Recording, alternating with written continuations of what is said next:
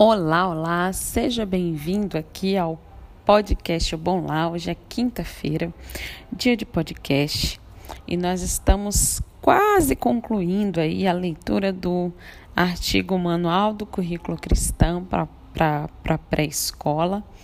E esse artigo é muito interessante, tem muitas verdades nesse artigo, e é por isso que eu não pude deixá-lo de fora, né, do nosso do nosso clube, né, como aí quase que a última leitura nossa. E dentre as coisas que ele aborda, uma delas que é que eu queria falar um pouquinho, pincelar um pouquinho aqui rapidamente no nosso podcast de hoje, é a tendência né, que a gente tem ah, de não resistir à tentação de introduzir um, um currículo acadêmico, um ensino formal muito cedo na vida dos nossos filhos. Então, o que, que acontece hoje? Hoje, às vezes, uma criança de um aninho, né? Ah, as pessoas já perguntam, e tá indo na escolinha, né? E a gente às vezes fica até com vergonha de responder, porque às vezes a gente fala que não, né? A pessoa fica meio assim olhando para o filho da gente como se fosse um ET. Então, a nossa sociedade ela está voltada, né? Antigamente, né? Alguns anos atrás, poucos anos até, é, a matrícula obrigatória da criança na escola era com seis anos, né?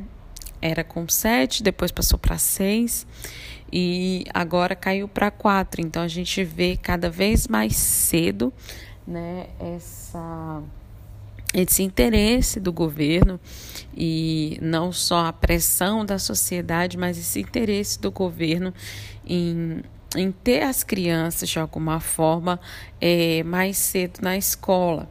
E a gente, mesmo que a criança ainda não tenha essa idade dos quatro anos, né, a gente vê ah, fora, né, é, uma pressão das pessoas para que vá para a escola, porque a criança que não vai para a escola não se desenvolve e tudo mais. E com isso, cada vez vão mais cedo, nem sempre porque os pais precisam, porque às vezes o pai e a mãe trabalham, né?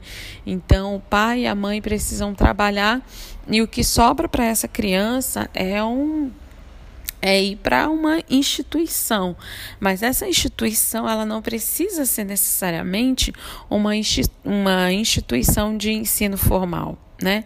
Ela pode ser uma creche que vai cuidar, né, as conhecidas creches, né, que vai mais cuidar dessa criança do que de fato introduzir ah, algum conteúdo acadêmico para ela, né? Mas fora essa realidade dos pais que precisam, né? Aqui eu estou falando mesmo daquela realidade da gente resistir a essa tentação de querer dar aos, aos nossos filhos um, um, ensino formal cedo demais.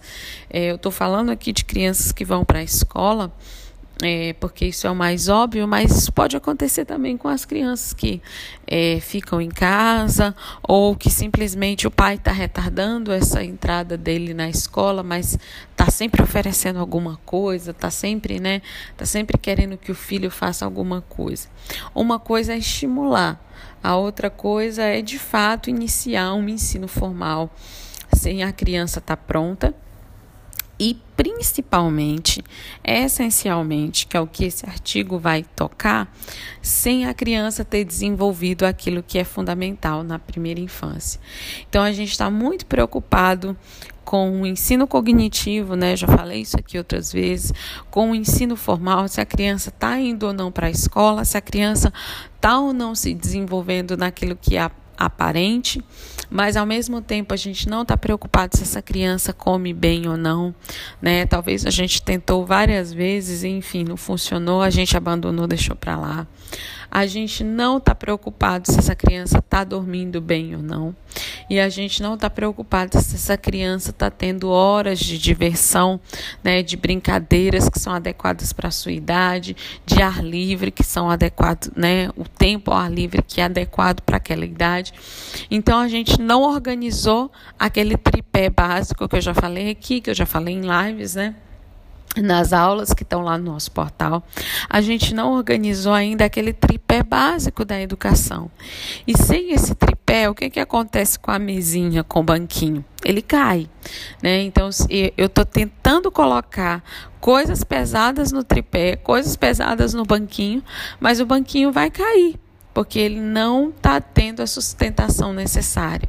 Então, aí eu mando a criança, não, tem que aprender inglês, não, tem que aprender isso, tem que aprender aquilo.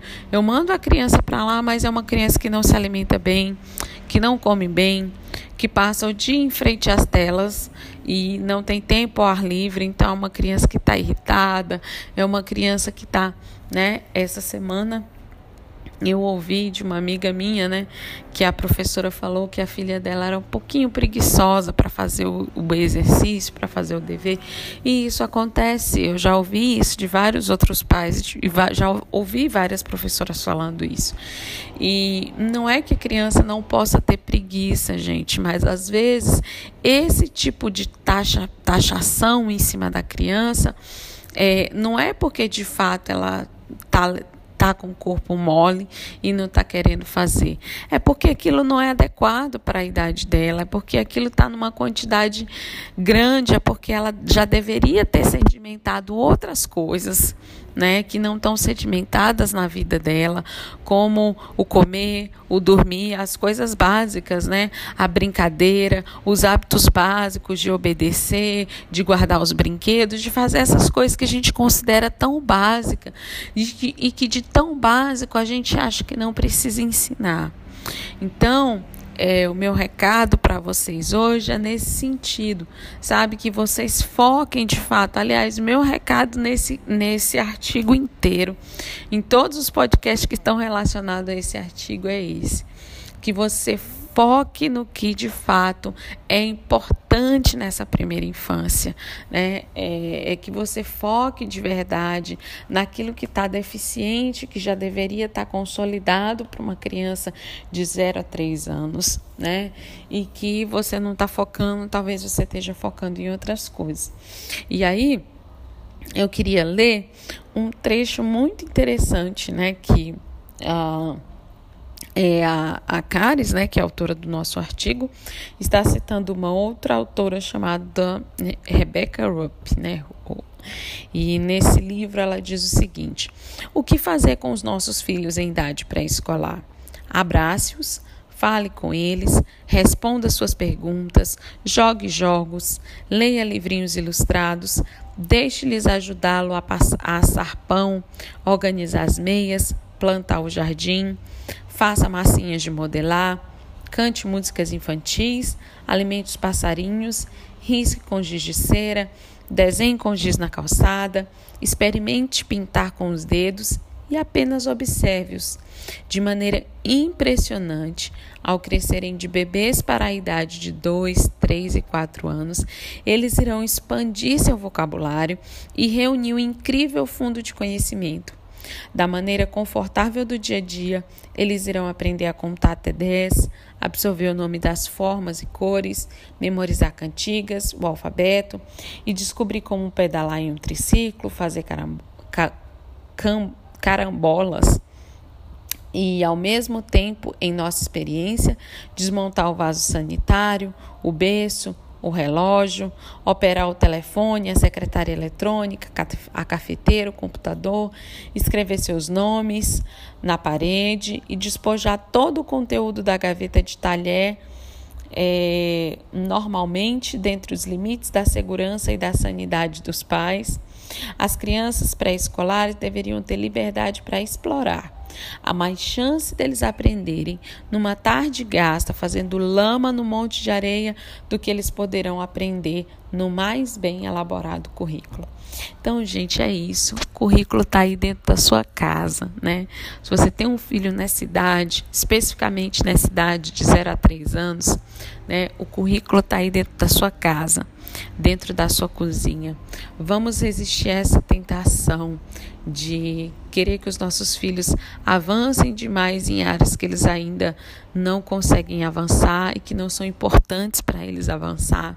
E vamos focar naquele, naquilo que é primordial, naquilo que é, que é o tripé, para quando a gente for colocar outras coisas em cima dele, ele esteja firme e não caia, tá bom? Esse é o meu recado para vocês. Um grande abraço e até o próximo podcast.